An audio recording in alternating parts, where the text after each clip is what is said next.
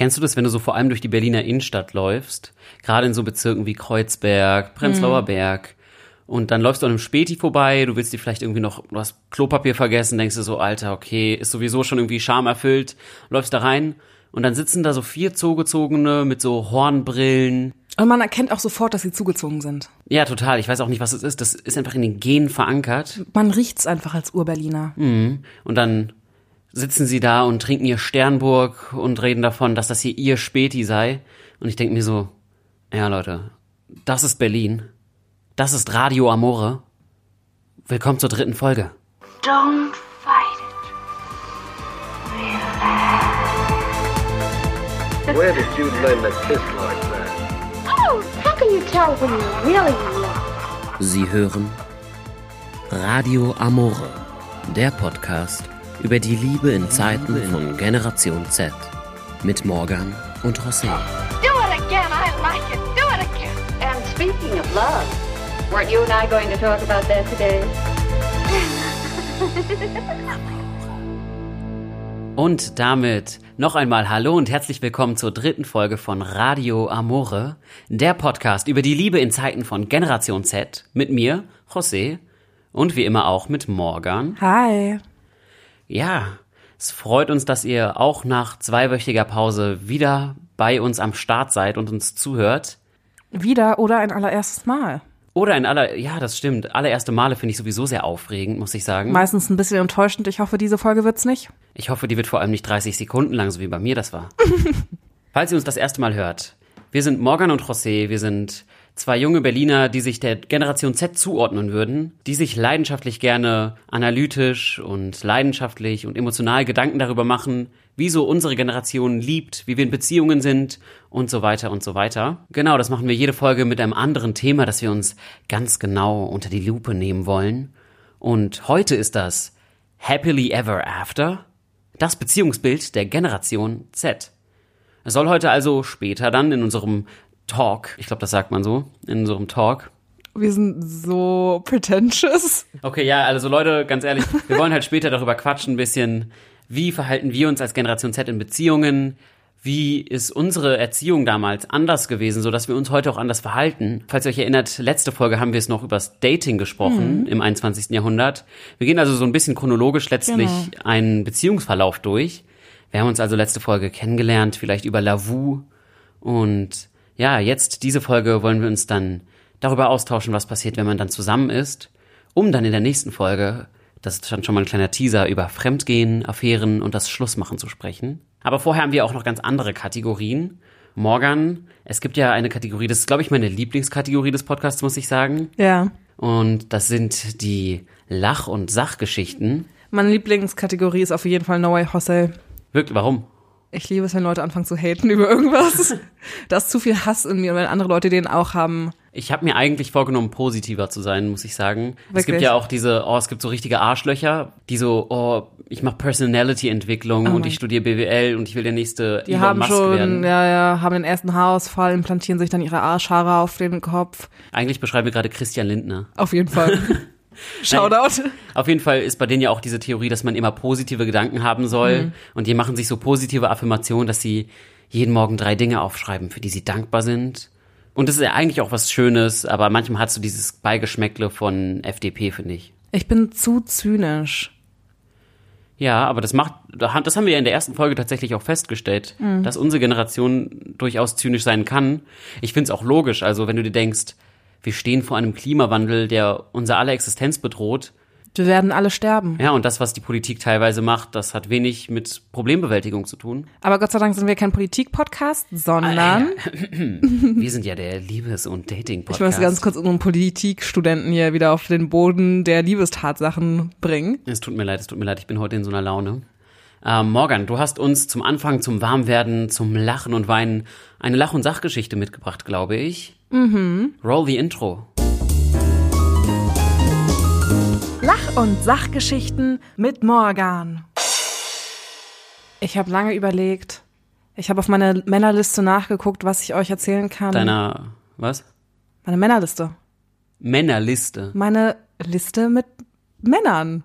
Das ist Als hättest du keine Frauenliste. ähm, Habe ich tatsächlich, also vielleicht habe ich die mental, aber das ist tatsächlich auch an einer Hand abzuzählen, sage ich mal. Okay, iPhone-Notizen.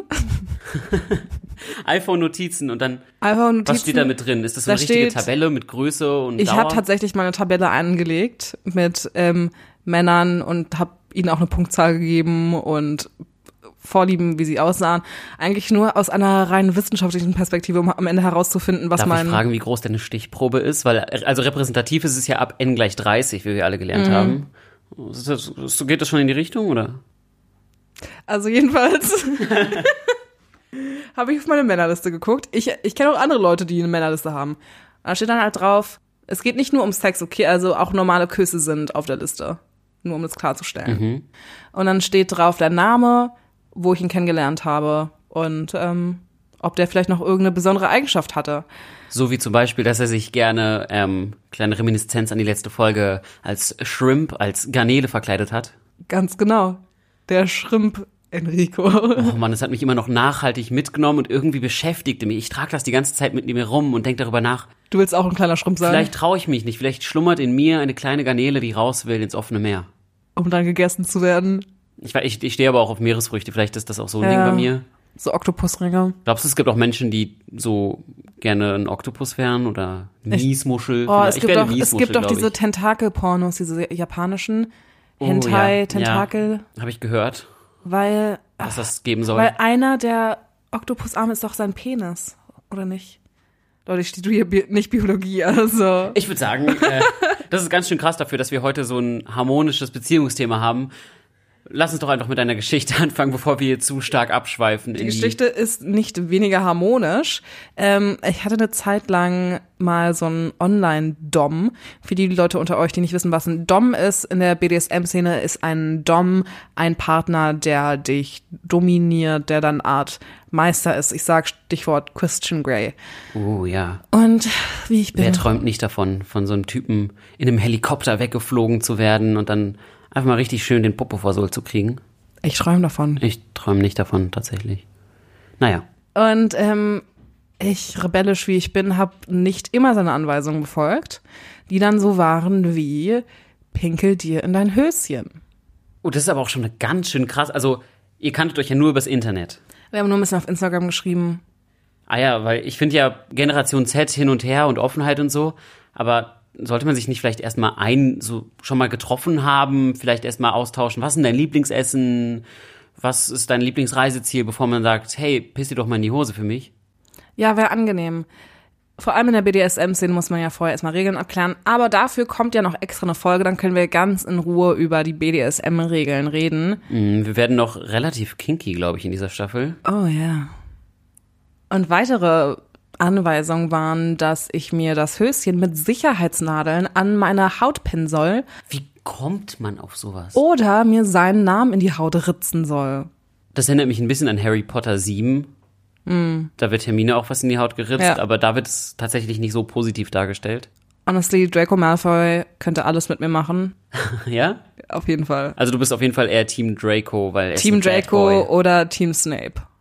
Das mit Snape habe ich, glaube ich, schon öfters gehört, weil er auch so ein bisschen so ein, dieser grumpy Vater ist. Ich glaube, Nein, Snape ist so ein bisschen der Emo, der, der Emo-Daddy. Draco ist Emo. Snape ist für mich so der mysteriöse, dominante Mann im schwarzen Umhang. Snape ist für mich richtig doll so ein frustrierter Oh AfD-Wähler, nein. der in seinem Keller so eine Eisenbahn hat und der Nein. steht dann da immer und ist so, ich hasse Kinder. Snape ist sexy. Snape ist so, konzentrier dich auf die Arbeit. Okay, okay, also lass uns festhalten, ob es jetzt Snape oder Malfoy ist, auf jeden Fall sind das eher die Bad Boys bei Mhm. dir, die Schlimmfinger, die Adolf Hitler. No! God, please, no! No! No! No! Okay, da sind wir wieder. Wir haben uns gerade ein bisschen wieder, wir haben uns wieder eingekriegt. Tatsächlich hat sich herausgestellt, dass der Typ ein fetter Nazi war. Das ist ein Plot-Twist. Es war ein Plot-Twist. Ich, ich kann nicht sagen, dass ich überrascht war, aber ähm, hat mir auf jeden Fall nicht gefallen, als ich dann Sprachnachrichten bekommen habe, wie boah, hinter mir sitzen drei fette N-Wort und ähm, extrem rassistisch, extrem politisch inakzeptabel, gelinde gesagt. Aber dann hast du es wahrscheinlich, hast du mit ihm diskutiert oder so? Oder hast du Ich habe versucht, mit ihm zu diskutieren und ihm versucht zu erklären, warum das absolut unangemessen ist. Aber kennen wir alle, nicht alle lassen sich gerne was erzählen. Und dann wurde er blockiert. Wow. Okay, das ist auf jeden Fall eher eine Sachgeschichte als eine Lachgeschichte. Mhm. Aber das bringt mich tatsächlich auch schon zu meinem No way, José. Denn mein No Way Jose diese Woche würde ich jetzt einfach mal ganz plakativ sagen, Nationalsozialismus. Ich glaube, das muss ich gar nicht so krass ausführlich weiter erklären. Wir wollen die Folge auch ein bisschen kürzer halten als normalerweise. Auf jeden Fall kann ich sagen, das geht gar nicht. Das ist weder Amore noch im Einklang mit normalen Menschenrechten. Also, Leute, auch das, was sich heutzutage so dann vielleicht identitäre Bewegung nennt oder in solche Richtungen geht, letztlich, wenn ihr nicht tolerant und offen mit der Welt umgehen könnt, dann bleibt doch einfach zu Hause. Danke.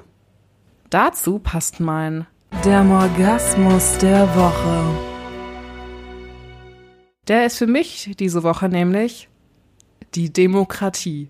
Oh, ja. Liegt es daran, dass ich Politikstudent bin, aber ich habe das Gefühl, wenn ich jetzt ein erstes Date hätte und mir würde das Mädchen, in meinem Fall wäre es ein Mädchen, aber es könnte auch ein Junge bei allen anderen Leuten sein oder jemand, der sich nicht zwei Geschlechtern zugehörig fühlt. Ein Mensch.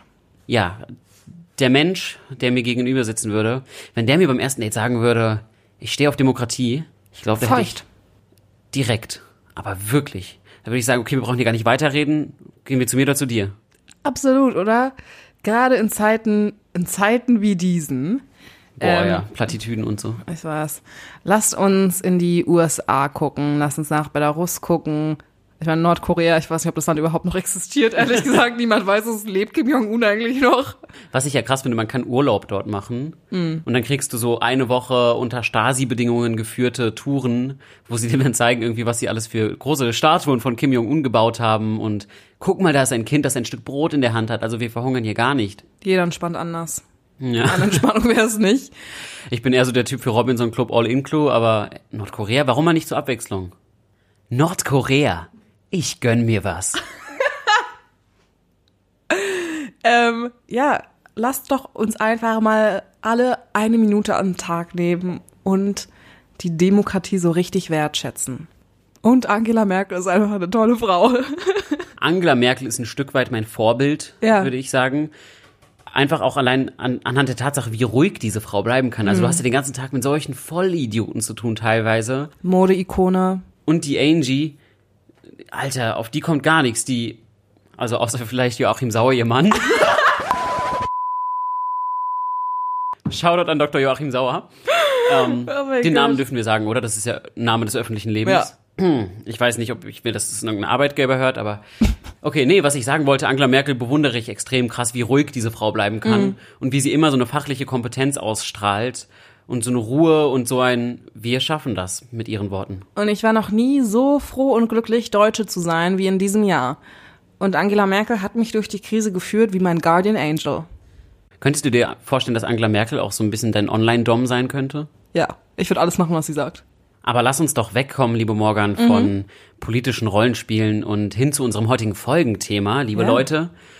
Und das lautet Gen Z in Beziehungen. Happily ever after? Fragezeichen.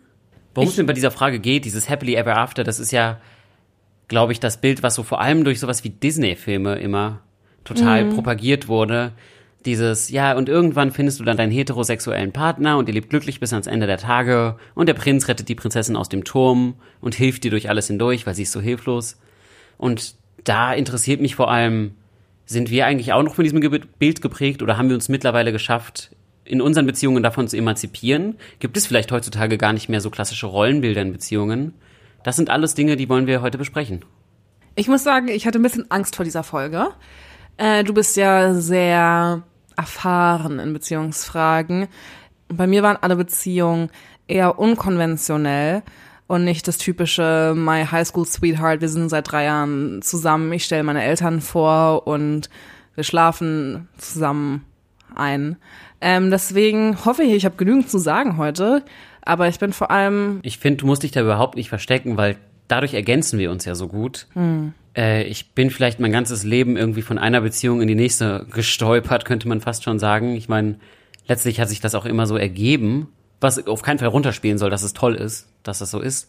Ähm, ich glaube aber, es ist auch interessant, sich die andere Perspektive anzugucken. Warum sind vielleicht auch manche Menschen gar nicht so beziehungsaffin, sag ich mal? Lass uns vielleicht einfach mit einem Punkt anfangen, den ich ganz interessant finde. Und der ist fast schon sehr spezifisch, und zwar Scheidungsrate. Ich würde sagen, Gen Z ist schon so ein bisschen Generation Du hast Scheidungskind. Scheide gesagt. Ja, wir dachten, es wird hier eine sehr seriöse Folge. ähm, Nein. Morgan, bist du ein Scheidungskind? Ich bin kein Scheidungskind, meine Eltern sind immer noch zusammen. Bist du denn eins? Ich bin tatsächlich ein Scheidungskind. Man könnte sogar sagen, ich bin mehrfach Scheidungskind, weil da bei meinen Eltern durchaus auch wechselnde Partner dann im Spiel waren. Ähm, aber insofern repräsentieren wir ganz gut die Gesellschaft, denn im Jahr 2000 war die Scheidungsrate bei 46 Prozent. Ja, okay. Das heißt, letztlich jede zweite Person aus unserer Generation ist durch eine Scheidung geprägt worden.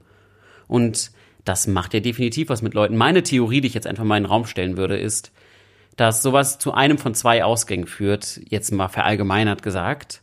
Und zwar, ich habe immer das Gefühl, entweder machst du das Gegenteil deiner Eltern, also du versuchst genau den gegensätzlichen Lebensentwurf zu leben irgendwann, oder du wirst genauso, vielleicht auch unbewusst, aber letztlich suchst du dir den gleichen Kontext später aus.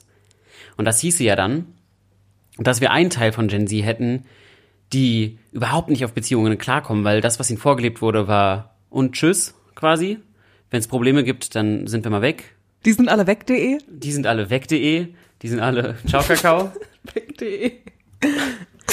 Und genau, und ich glaube, die andere Hälfte, die versucht dann vielleicht krampfhaft doch irgendwie sich selber zu beweisen, dass es dieses Happy End gibt. Und das glaube ich, weil ich mich dazu zählen würde, definitiv. Ich glaube, ich Zum habe Happy End. ich hab ganz tief in mir drin das Bedürfnis und die Sehnsucht danach, ein Happy End zu finden. Und ich glaube, deswegen bin ich auch fast immer in einer Beziehung gewesen, weil ich immer das Gefühl hatte, das ist es, was ich suche. Das ist so das, das Ziel, auf das ich hinarbeite in meinem Leben, dass ich irgendwann mal diese Ehe, auch wenn ich das Wort Ehe auch schon wieder so ein bisschen belastet finde, irgendwie, irgendwann so eine lebenslange Partnerschaft habe. Dazu gibt's eine passende und sehr interessante Theorie von Sigmund Freud. Shoutout an Sigi Freud. Shoutout an Siggi. Siggi ist manchmal ein bisschen problematisch, vor allem in Er ist der, einfach der Original Motherfucker. der OGMF. Ja, ist er. Ähm, ich musste jetzt ganz kurz als Feministin sagen, er ist nicht das Goldene vom Ei immer, aber er hat interessante Sachen gesagt. Und dazu gehört die Theorie, dass wir in unserer Partnerwahl, vor allem was langjährige Beziehungen angeht, jemanden suchen, der entweder genauso ist wie unsere Mutter oder unser Vater oder was habe ich gerade gesagt? Das komplette Gegenteil, genau. Ja, du hast gerade gesagt, dass man sich jemanden sucht, der Er genauso ist. Genauso ist wie in deinem Fall deine Mutter, in meinem Fall mein Mhm. Vater oder genau das Gegenteil ist. Was würdest du meiner- denn sagen, ist es bei dir Vater. der Fall? Wenn du die so anguckst, die Partner, die du bisher hattest in deinem Leben, sind die eher krass wie dein Papa oder sind die anders? Äußerlich das Gegenteil von meinem Vater, innerlich sehr ähnlich. Willst du näher darauf eingehen, was du damit meinst? Okay, ich weiß, worauf du hinaus willst. Mhm. Ich bin nicht das Exemplar der Daddy-Issues. Daddy issues are back. Ich habe eine sehr gute Beziehung zu meinem Vater. Er ist ein, er ist ein sehr liebevoller, höchst intelligenter Mann. Ähm, aber ich denke, wie in jedem Haushalt, in jeder Familie sind die Eltern-Kind-Beziehungen extrem prägend ähm, und entscheidend für die spätere Partnerwahl. Ja, klar, auf jeden Fall. Und das ist ja letztlich auch nur, was diese Theorie von Freud aussagt.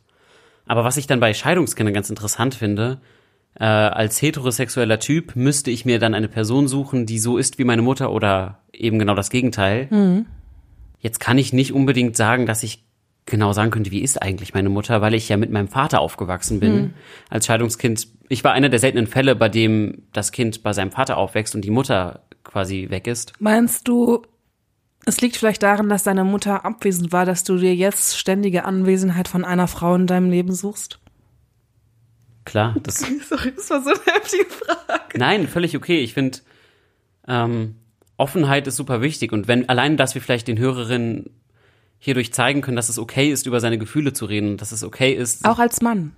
auch als Mann ist es okay, sich zu öffnen.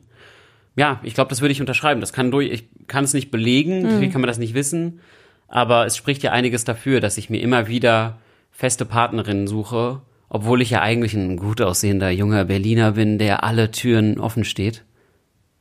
Sorry, das war nicht so cool. Aber unsere Eltern sind ja auch einfach das allererste Exemplar von Liebe, das wir sehen. Das ist, was ich glaube ich sogar schon in der ersten Folge mal angesprochen hatte, dass ich mir glaube ich immer wieder versuche zu beweisen, es gibt Liebe eben doch. Weißt du, ich bin einfach so ein alter Romantiker und ich denke mir, es gibt Liebe eben doch. Und wenn ich sie nicht bei meinen Eltern gefunden habe, dann finde ich sie halt selber. Dann ziehe ich in die Welt hinaus und irgendwo werde ich sie schon finden. Und wenn das jetzt hier ein Disney-Film wäre, worauf wir auch gleich zu sprechen kommen können, dann Schluchz. würde wahrscheinlich die Pointe der Geschichte am Ende sein, du kannst die Liebe nicht in jemand anderem finden, sondern nur in dir selbst. José singt gerade How Far I'll Go und ist so, rennt durch den Wald und ist nur so, ach, wo ist mein Prince Charming? Ganz genau. Aber ähm, darüber würde ich auch gerne mit dir reden wollen. Und zwar, wie sind wir eigentlich geprägt worden? Von welchen Bildern? Jetzt klar, unsere Eltern sind das erste Beispiel und gerade ja die formative Phase, also als Kind und Jugendlicher, wenn du einfach, wenn die Fontanelle noch weich ist, wenn die Eindrücke noch so auf dich einprasseln, da bist du sehr formbar. Aber trotzdem, was du ja auch in der Zeit hast, du guckst Disney-Filme, du guckst Serien. Und Was ist dein Lieblings-Disney-Film, würde mich mal interessieren. Ich werde dafür sehr viel Hate abkriegen, aber einfach nur, weil das das Letzte ist, was gerade in meinem Kopf war. Ich fand den Aladdin Remake mit Will Smith jetzt gar nicht so schlecht. Okay. Ähm, aber Ich- du wolltest auf so ein Original Ich hinaus, wollte ne? auf einen OG-Disney-Film zurückkommen. Was denn deiner? Ihr werdet es gleich hören, dann werdet ihr denken, ach, ist ja klar. Die Schöne und das Biest. Weil eigentlich suchst du nur den Bad Boy, den Draco Malfoy, den Snape, der dich in der Zelle einsperrt. Harte Schale, weicher Kern. Ja, ein entstellter Mann hinter dessen grausiger äußerlichen Kreatürlichkeit ein weicher Kern steckt, der mich nur lieben will. Aber er ist so streng, aber dann ist er wieder lieb. Und jetzt bestraft er mich und jetzt ist er wieder lieb.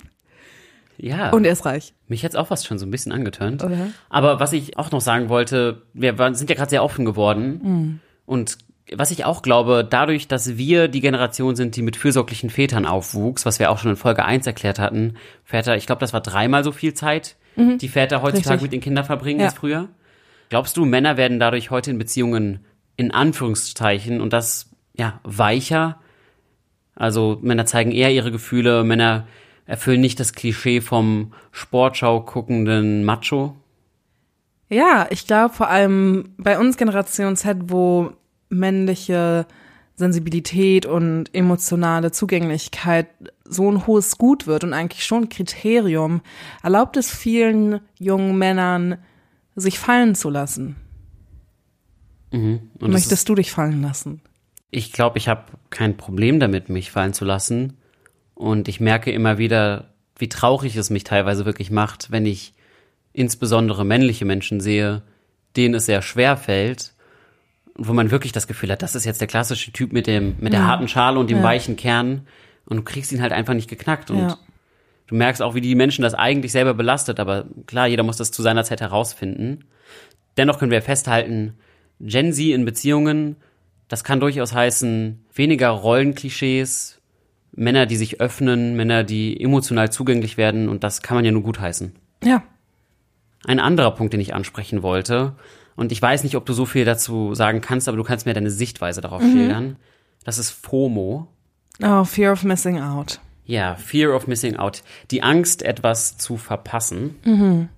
Und Mhm. Bin dazu habe ich natürlich eine Studie rausgesucht. Wir sind hier auch der Ja, Wissenschaftspodcast. natürlich. Politik, Wissenschaft, Witz, Leute, bei uns kriegt ihr alles. Es ist eine Wundertüte der Gefühle.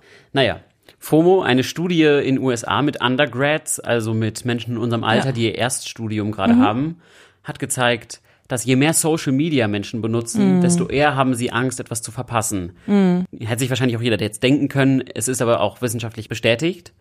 Und wenn man jetzt ein bisschen weiter denkt, wer benutzt denn ganz, ganz viel Social Media? Wer ist damit so aufgewachsen, dass er es aus seinem Leben sich nicht wegdenken kann? Generation Z. Generation Z. Das heißt, gerade in unserer Generation spielt Fear of Missing Out, glaube ich, eine sehr, sehr große Rolle. Und insbesondere in Beziehungen habe ich das auch erlebt, beziehungsweise ich kann ja mal ein bisschen weiter ausholen. Hol aus. Ich habe es erlebt bei meiner großen Jugendliebe, dass ich bereit war, mich sehr stark zu binden. Vielleicht war ich auch ein bisschen Klammeräffchen, so ein kleines Totenkopfäffchen, was so Huckepack reiten wollte. und sie war halt jung und verständlicherweise wollte sie die Welt sehen, sich wahrscheinlich auch ausprobieren und sich nicht am Anfang des Lebens direkt schon wie am Ende des Lebens fühlen, indem man sich so stark bindet. Und deswegen war das bei uns durchaus ein Thema, dass sie das Gefühl hatte, wenn wir am Wochenende den ganzen Tag nur zu zweit auf der Couch sitzen, dann verpasst sie was. Ja. Und dann guckst du halt noch die Instagram-Stories deiner Freundinnen an, die irgendwie gerade im Club den Booty shaken und denkst dir, wieso kann ich das eigentlich nicht? Weil du da warst. Ja, der Grund heißt José und hat einen riesengroßen, enormen Verstand. Morgan, kennst du das denn? Ich bin auf jeden Fall ein Opfer von FOMO. Leider, ich wünschte, ich wäre stark genug, um es niemals zu fühlen, aber ich fühl's.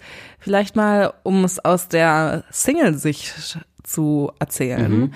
Ähm, FOMO ist ja nicht nur Social Media, wenn ich es richtig verstanden habe, sondern mir geht's auch ganz, ganz oft so, dass ich abends loslaufe und wir treffen uns alle in einer Gruppe oder in einer Bar und ich fühle mich toll und dann sitze ich da und um mich herum sind überall Pärchen, die sitzen auf den Schößen voneinander und kuscheln und so, hey, was wollen wir denn nach Hause gehen? Und zeigen in der Öffentlichkeit ihre Zärtlichkeit und Zuwendung. Und in diesen Momenten denke ich mir schon, ah, damn, Wäre ich da gerne das dritte Rad am Wagen. wäre ich gerne gerade auf dem Schoß von jemandem.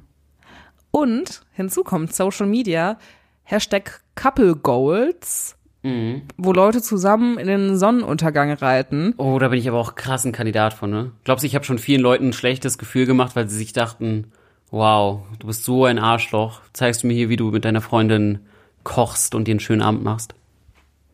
Kommt drauf an, wem du das geschickt hast. Ich bin ja schon so ein Story-Poster, muss ich gestehen. Du bist auf jeden Fall ein Story-Poster. Ja, aber ich meine, das ist der Lauf der Dinge und es sind die Sachen, die wir auch manchmal einfach schlucken müssen. Weißt du, wir benutzen ja auch Social Media aktiv, um Leute eifersüchtig zu machen. mhm. Hast du schon mal, hast du ein Beispiel, wo du Social Media aktiv genutzt hast dafür? Ja. Ähm, nachdem meine Ex mit mir Schluss gemacht hat, hat er mir noch gefolgt und ich habe natürlich alles daran gesetzt, ihm durch meine Stories zu zeigen, wie aktiv ich bin, wie wunderschön ich bin, auf welche Partys ich gehe, habe mir natürlich immer irgendwelche Typen gesucht, mit denen ich dann ein Gruppenfoto gemacht habe und ähm, ich glaube, es hat funktioniert. Ich hoffe, er hat geweint. ich hoffe, er hat gelitten. Aber man muss nutzen, was man hat. Man, man will dem anderen ja nicht zeigen, guck mal, wie ich trauere, und darüber haben wir auch in Folge 1 geredet, dass vieles Selbstdarstellung ist. Auf jeden Fall. Also ich glaube, als Zwischenfazit kann man festhalten, Beziehungen in Zeiten von Gen Z, das ist durch, durch Social Media, durch Internet auch teilweise um einiges komplizierter geworden. Ich habe aber auch noch eine andere Frage, und zwar FOMO, die Angst, etwas zu verpassen. Glaubst du, eine offene Beziehung, das Modell offene Beziehung wäre vielleicht eine potenzielle Lösung dafür, weil du bist in einer festen Bindung, du kannst, musst, du verpasst aber nichts, weil du dich eben auch ausleben kannst. Ich glaube, für eine offene Beziehung braucht es sehr gut definierte Regeln. Ähm, ich war eine kurze Zeit in einer offenen Beziehung und das habe ich ja auch schon gesagt, es war nur Trennung auf lange. Aber kam der Impuls für die offene Beziehung tatsächlich aus dem Willen heraus oder war es quasi ein, hey, ich will Schluss machen und dann ein, wollen wir nicht statt Schluss machen lieber eine offene Beziehung führen? Nee, es war ein, eine Fernbeziehung und aus der Fernbeziehung kam dann, ich will auch andere Frauen ficken und dann war ich nur so, okay, dann, oder gleiche Regeln für alle, dann wird das so sein und wenn du dich aber in jemand anderen verliebst, dann möchte ich das schon wissen. Also, dass man ganz klar Sexualität und Emotionalität trennt, ob das wirklich so möglich ist. Und ob das auch so gesund ist, Ja, ist ja auch eine Frage. tatsächlich habe ich natürlich auch mich mit anderen Typen getroffen, rumgemacht und das wurde mir dann am Ende beim Schlussmachen vorgeworfen. Du hast mich betrogen. Ja. Ich meine, das, das sollte hier eine einseitig offene Beziehung werden. Ganz genau, ganz genau so. Er war nur so, ja, du hast mir gesagt, du hättest nur Augen für mich und jetzt machst du mit anderen rum. Und ich war so, oh, ich spiele auch nur nach deinen Regeln. Aber Frage für dich, wünschst du dir manchmal eine offene Beziehung? Nein, definitiv nicht, weil ich ein sehr eifersüchtiger Mensch bin. Ja, Wovon, also ich sage nicht, dass es, ich möchte hier Eifersucht nicht als was Positives oder auch nur als was, als ein natürliches Beiprodukt einer Beziehung darstellen, weil ich glaube, Beziehungen funktionieren besser ohne Eifersucht. kann mich natürlich aber trotzdem nicht davon Ich glaube, ein bisschen. Eifersucht ist gesund. Ja, ich meine nur, worauf ich hinaus will, ist, es gibt ja doch auch Leute, die Eifersucht fast schon romantisieren. Ich habe das bei meiner ersten Freundin tatsächlich auch so ein bisschen als Taktik angewandt. Nicht bewusst als Taktik angewandt, aber im Nachhinein betrachtet. Du meinst, du hast so mit anderen Mädels geflirtet und was? Nein, nein, so. nein, nein, nein, ganz anders. Ich Ah, war okay. eifersüchtig Okay. und dann meinte sie, war sie offensichtlich genervt davon, klar, weil wenn ich hier versuche, irgendwelche Vorschreibungen zu machen oder irgendwie sie einzuschränken in ihrem Leben, dann nervt das natürlich. Und ich meinte dann, ja, aber ich bin doch nur eifersüchtig, weil ich dich so doll liebe. Toxisch. Ja, total. Irgendwie schon. Naja, aber du glaubst also nicht, dass eine offene Beziehung der Weg ist, um dieses, die Angst, etwas zu verpassen und alles gleichzeitig machen zu wollen, dass das die Lösung dafür ist. Ich glaube, es braucht extrem starke und eine selbstbewusste Beziehung, um eine offene Beziehung funktionieren zu lassen. Ich habe auch sehr großen Respekt davor und glaube, Ja. vielleicht, vielleicht ist das für Gen Z gerade nichts, weil wir einfach zu jung und zu unerfahren Ja. und zu unreif sind. Ja. Vielleicht ist das wirklich eher für was für, Für so eine offene Ehe. Ja, genau. Ja, ich stelle mir so ein, vor, so ein Paar vor, weißt du, es lebt in Schöneberg oder in Friedrichshain, schlafen auf Paletten und dann so, ja, ich habe voll die offene Beziehung, aber wir lieben uns. So ein bisschen Polygamie spielt auch mit rein. Einer hat vielleicht Dreadlocks. Shoutout an ja, Friedrichshain an dieser das hat aber auch Stelle. so was Esoterisches, glaube ich, oder? Räucherstäbchen spielen eine Rolle in diesem Bild. Tantra-Sex auf jeden Fall auch. Tantra auf jeden Fall. Ab und zu kochen sie einfach gemeinsam mit ihren Ja, fünf alle anderen Menschen acht. und der einen Ziege, mit der sie zusammen in der Kommune wohnen. Kochen sie ein bisschen ayurvedisches Curry. Ja. Da machen sie alle zusammen Pilates, aber auf jeden Fall nackt. Mhm, Nackt-Yoga. Ja. Naja, ich wollte dir einen alternativen Lösungsvorschlag Oh, ich liebe anbieten. Lösungen. Wenn es denn nicht die offene Beziehung sein soll, wobei wir jetzt natürlich, Disclaimer, nicht sagen, dass sie es nicht sein kann. Do what you want. Jeder wie er will. Mhm. Exactly. Ähm, As long as you're not a Nazi. As long as you're not a fucking Nazi. Wenn ihr Nazis seid, verpisst euch, Alter. Raus aus meinem Podcast, ich mache euch fertig. Ich habe festgestellt für mich in Beziehungen, die glücklichsten Momente, die ich hatte, waren die, wo ich mein Handy nicht dabei hatte oder aus hatte. Wo wir uns auch bewusst abgekapselt haben, in ein anderes Setting begeben haben So eine Liebesblase. eine Liebesblase und man verbindet damit vielleicht manchmal eher dieses Weltfremde und so. Aber ich meine jetzt eher eine Liebesblase für eine kurze Zeit. Also das soll vielleicht auch ein kleiner Tipp sein an alle, die in einer Beziehung sind und die das Gefühl haben, gleichzeitig alles zu verpassen und trotzdem nicht genug Zeit füreinander zu haben. So geht's mir nämlich manchmal. Und als ich zum Beispiel mit meiner ersten Freundin das erste Mal allein im Urlaub war, ihre Familie hatte so ein Haus an der Ostsee, total abgelegen, da war nichts, da gab's ein Edeka und sonst nichts. Und wir haben einfach nur dort zusammen die Zeit verbracht und mal Mhm. die Welt Welt sein lassen. Das waren, glaube ich, so die glücklichsten Momente, die ich mir vorstellen könnte. Hast du ein Lied drüber geschrieben? Klar habe ich ein Lied drüber geschrieben. Ich habe nicht nur ein Lied drüber geschrieben. Aber worauf ich hinaus will, ist, sich manchmal, und wenn es nur für zwei Tage, verlängertes Wochenende ist, sich bewusst die Zeit nehmen, sich komplett der Welt zu entziehen und Zeit füreinander zu haben, fällt es auch leichter, sich danach Freiraum zu geben und zu sagen, hey, geh auf die Party, shake dein Booty, denn wir müssen, Beziehung heißt nicht, dass man was verpassen muss. Okay, was mich noch interessieren würde bei dir als Beziehungssüchtiger. Ja. Eine Beziehung und der Anfang einer Beziehung ist ja oft so in Phasen unterteilt, oder nicht? Kennenlernen, die rosarote Brillenphase, dann ist die Brille plötzlich wieder klar, man fängt an, sich zu hassen. Mm, Nee, wobei das Hassen kommt eher am Ende. Also, okay, guck, guck, wie Nee, ich nee, weiß. stimmt, stimmt, du hast Da recht. gibt's eine Ich- kurze ich würd Phase sagen, danach, wo man Kenn sich so, kennenlernen, dann die rosarote Brille, klar, wie du gesagt hast. Dann, glaube ich, läuft das langsam in so eine Normalität aus. Ja. Dann fängt einem, Dann, dann, fällt einem auf, Alter, kaut die laut. ja, dann plötzlich fällt einem alles auf. Plötzlich fällt einem alles auf. Man fängt so ein bisschen an, sich zu hassen. Ja. Und ich glaube, der letzte Schritt ist, dass sich egal werden. Du hast nicht mal mehr die Kraft und den Willen, diese Person zu hassen.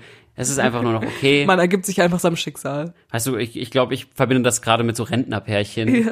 Die leben einfach voneinander her, ist jetzt auch okay. Ja, weißt du, so. so lange machen wir hier nicht mehr auf dieser Erde. Ja. Also, warum nicht einfach noch zusammen hier in dem Haus wohnen und ist gut. Aber was wolltest du denn fragen? Eigentlich nur genau das, was, was ist deine Lieblingsphase? Was ist dein Lieblingsmoment in jeder Beziehung? Wenn wir das jetzt uns mal so angucken, wie, weißt du, wenn man im Deutschunterricht so eine, so eine Spannungskurve machen so eine musste Drama. für ein Drama, Ja. was ist dein Lieblingspunkt? Und was ist der Höhepunkt einer jeden Beziehung?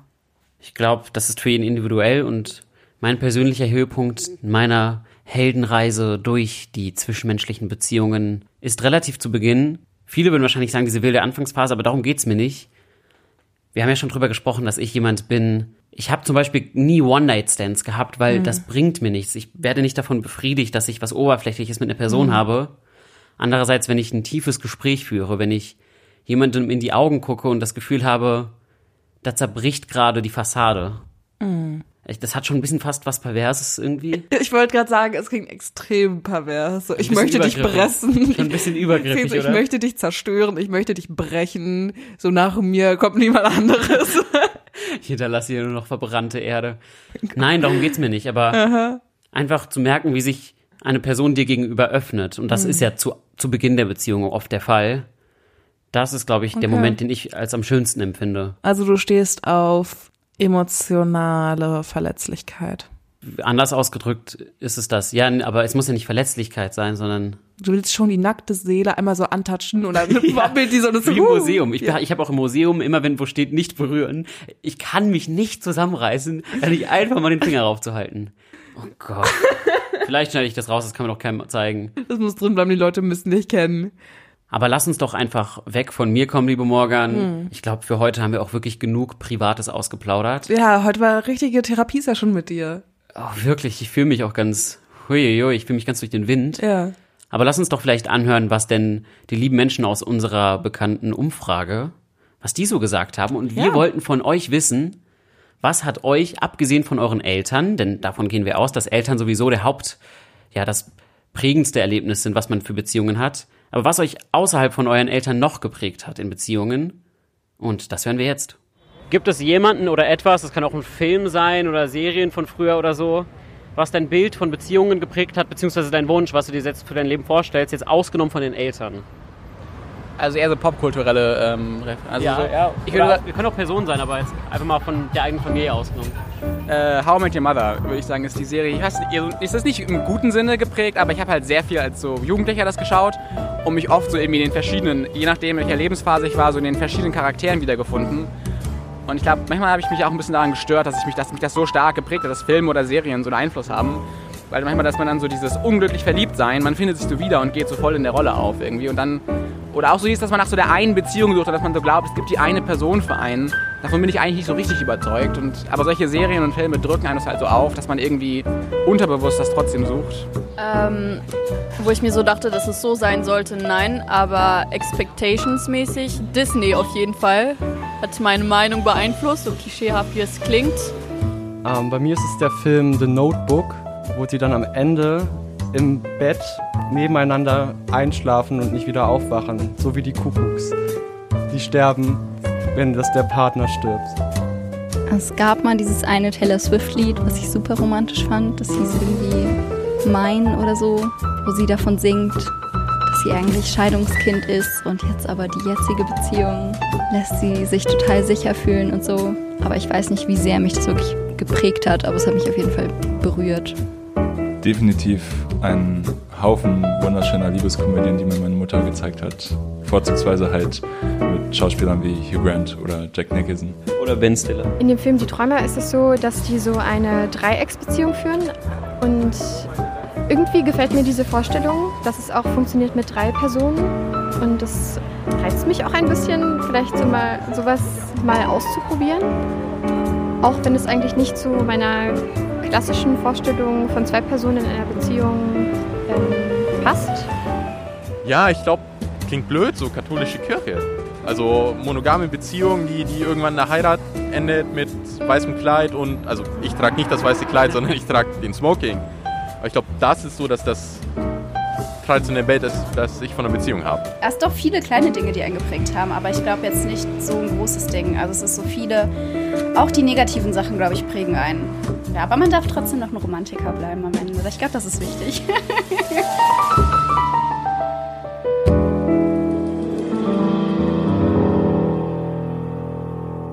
Okay, da waren ja sehr viele sehr romantische Vorstellungen drin von Nicholas Sparks, The Notebook, über Hugh Grant, Ben Stillers, Taylor Swift's Song Mine. Und dann gab's die katholische Kirche. Hate Shoutout an die katholische Kirche. Wir mögen eure Pfarrer nicht, Wir mögen vor allem nicht die Pfarrer, die sich an kleinen Jungs erfreuen.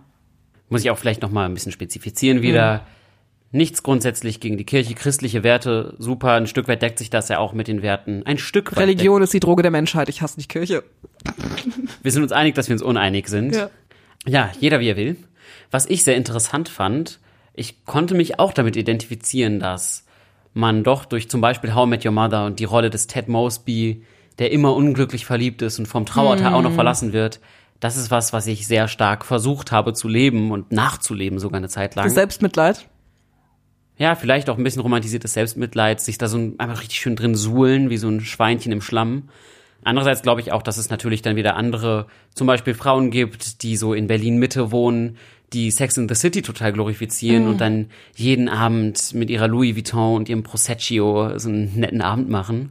Mit den Mädels. Mal wieder richtig wild werden. Worauf ich hinaus will, es ist ja nichts Neues. Popkultur prägt Menschen und das war auch, das ist ja kein exklusives Gen Z-Thema, das war ja schon immer so. Mhm. Also als Elvis Love Me Tender gesungen hat, I love me tender. Ja, ich glaube, da waren relativ viele Jungs relativ unter under pressure, sage ich Ja. mal, ihren Freundinnen gegenüber. Aber was ich eigentlich sehr interessant finde, ist, irgendwer macht ja diese Kulturgüter. Genau, das habe ich auch gedacht. Irgendwer erschafft Medieninhalte und das sind Menschen. Und wenn Menschen das erschaffen, können Menschen das auch ändern. Das heißt, wir sind selbst verantwortlich dafür, welche Ideale wir in unseren Medien und in unseren Geschichten darstellen. Ich fand es vor allem interessant, wie hyperromantisch die Vorstellungen von Beziehungen sind. Ich meine, The Notebook ist schon, und ich liebe die Antwort, aber es ist schon das Ultimum von Ja, entweder du stirbst für mich oder du entweder du nicht. stirbst in meinen Armen gleichzeitig oder es ist vorbei. Ähm, Aber no pressure und alles locker, Gen Z. so, genau so ist es doch, oder? Und ähm, Taylor Swift Song Mine und die ganze, weißt du, diese Pop-Songs, die sind so You're Mine. I don't know. Ich, ich meine, ich dachte gerade an den Song von One Direction. Mir fällt gerade nicht der Name ein, aber so You're insecure, don't know what for. Mhm. Und was mit dem? Da gibt's diesen einen Satz. You don't know you're beautiful, but that's what makes you beautiful. Wieso? Also, kannst du es erläutern? Weil es diese romantische Vorstellung ist von dem schüchternen Mädchen, das nicht weiß, wie schön sie ist. Und dann kommt der, der Typ, der Held, der dir sagt, ey, du bist es wert, geliebt zu werden. Ja, okay, verstehe ich, verstehe ich. Aber würde ich auch ein bisschen gegenhalten. Es gibt ein Essay von Heinrich Heine, das heißt, glaube Ah, jetzt muss ich hier mit One Direction versus Heinrich Heine argumentieren.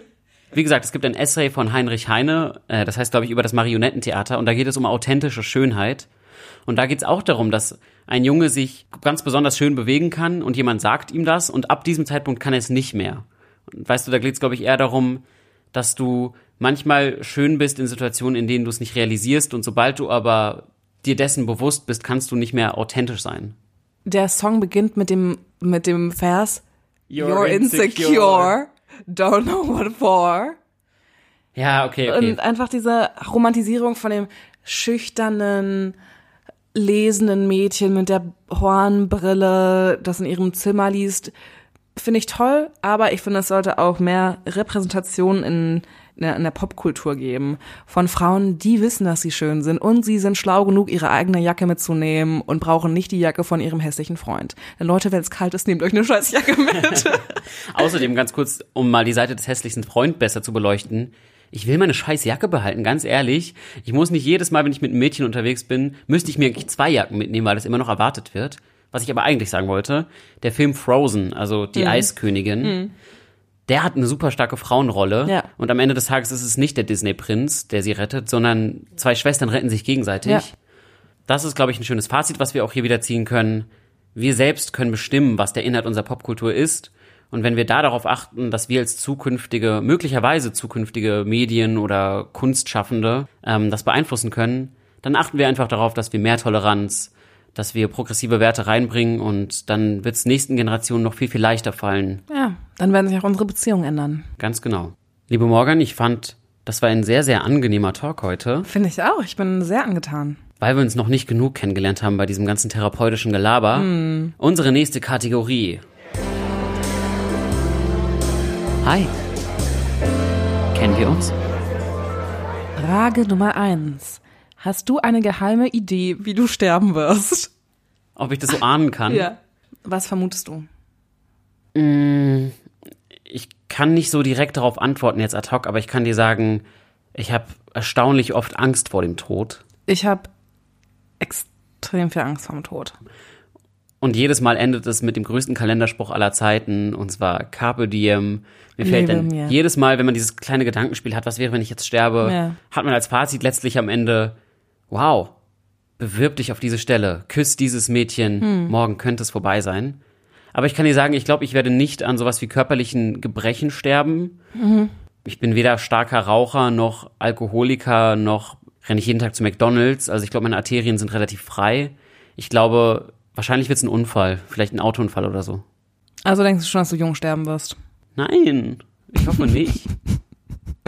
Okay, ich glaube, ich sterbe durch Krebs. Ich meine, es ist am, ich bin jetzt einfach mal Einfach richtig- statistisch gesehen. Einfach, einfach statistisch gesehen ist am wahrscheinlichsten, ist in der Familie Take my breasts and let me go. Okay. Das klingt, Nächste so, Frage. das klingt wie richtig schlechter Rocksong. Ähm, Take my breasts and let me go. I don't need them anymore. Cause I have cancer. Es tut mir leid, darüber macht man keine Witze. Nächste Frage. nenne drei Dinge, die du und dein Gesprächspartner gemeinsam haben.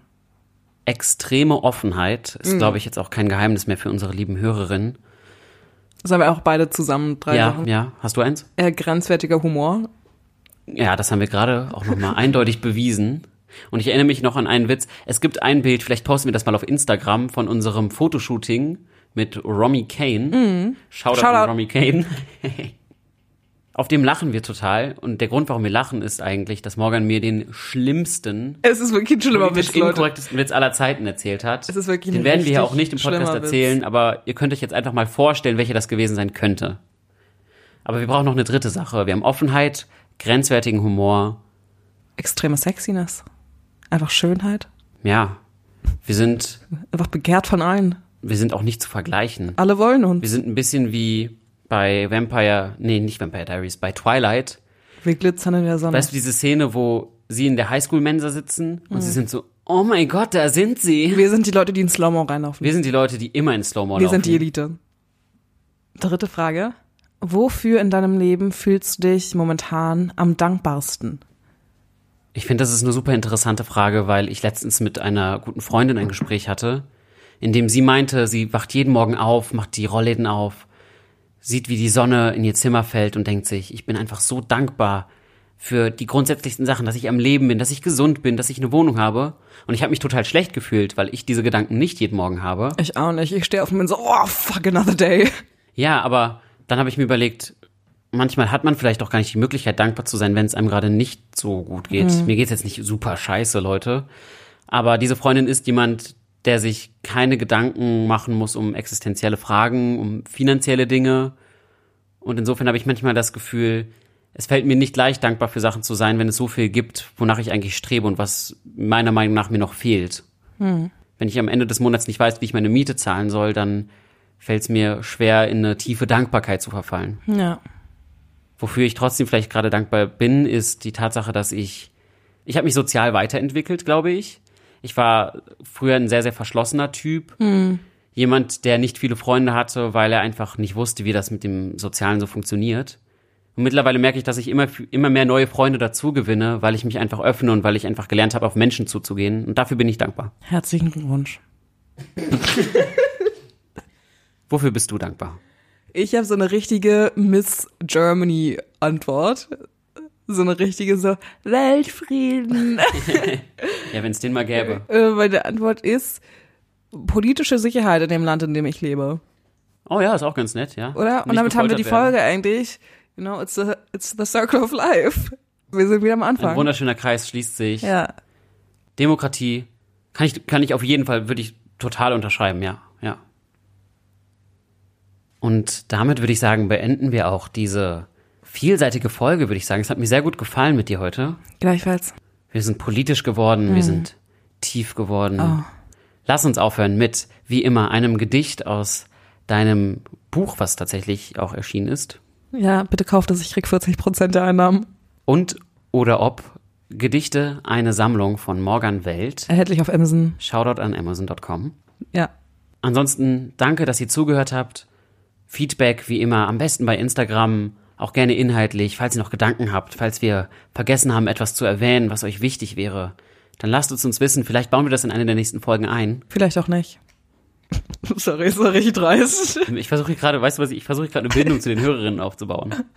Ich will nur Bindung, wenn sie mir Komplimente machen. Du bist wunderschön. Ah. Dann lasst uns jetzt diesen Morgen, Abend, diesen Mittag, diesen lauen, wunderschönen Sommerabend oder diese kühle, schöne, sternenklare Nacht ausklingen lassen mit einem Gedicht. Es heißt irgendwie. Wir werden vermutlich nicht zusammen alt. Wir waren nicht mal zusammen jung.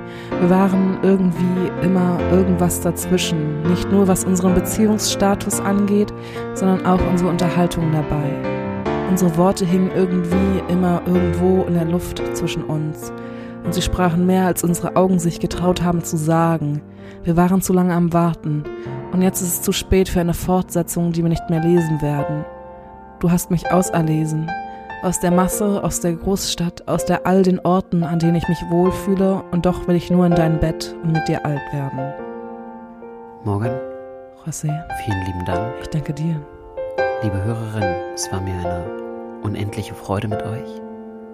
Und damit verabschieden wir uns. Bis zum nächsten Mal. Tschüss.